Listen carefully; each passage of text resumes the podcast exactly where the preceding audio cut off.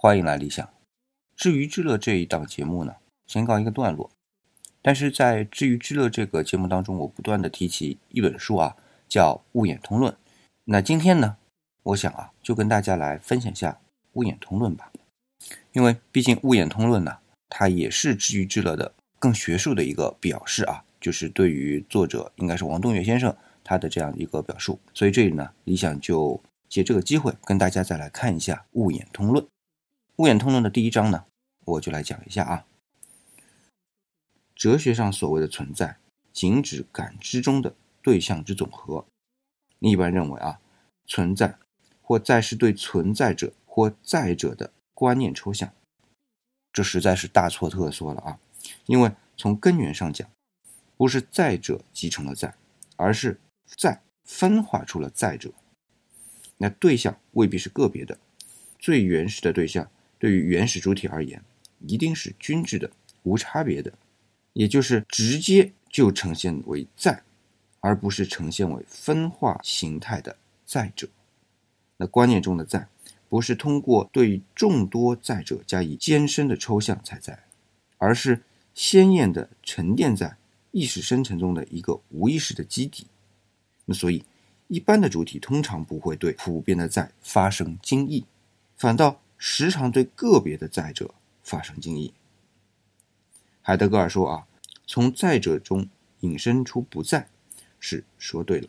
但是对于他不明白从在如何引申出在者，那导致呢他的在此以及成名的临场，都不免陷入无来由的黑暗背景中。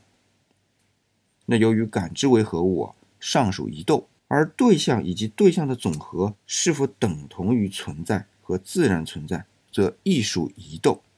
那换言之啊，一旦存在的设问，那存在已是设问者感知中的主观存在了。那所以，既往的哲学在通义上一概被囊括为形而上学之中，实在没有错。也就是说，概括起来，把感知中的存在作为对象的总和来研究，那就是自然哲学；而把感知中的存在和感知的总和来反思。那就是逻辑学，尽管两门学问全然不同，但所要研究的却是同一个东西的两个方面。那有鉴于此呢，立即去分辨存在究竟是主观之内还是主观之外，已经没有什么意义了。因为分辨后的存在与未加分辨的存在，并无任何异样或者不同。反正无论如何，你只能面对这样一种存在，而且更为重要的是。此类分辨是以暂且也着实无从下手。令人诧异的倒是啊，存在就存在着，何必多此一问呢？那显然这里有一个不得不问的缘由。那也就是说，在存在发生哲学性的惊异和探问之前，先有一个何须惊异以及何须设问的问题存在。那亚里士多德曾经说过啊，古往今来的人们开始哲理探索，都应该源于对于自然万物的惊异。那这是引用《形而上学》那本书啊，可也正因为一切都起源于这个经义，才使经义本身不再被经义。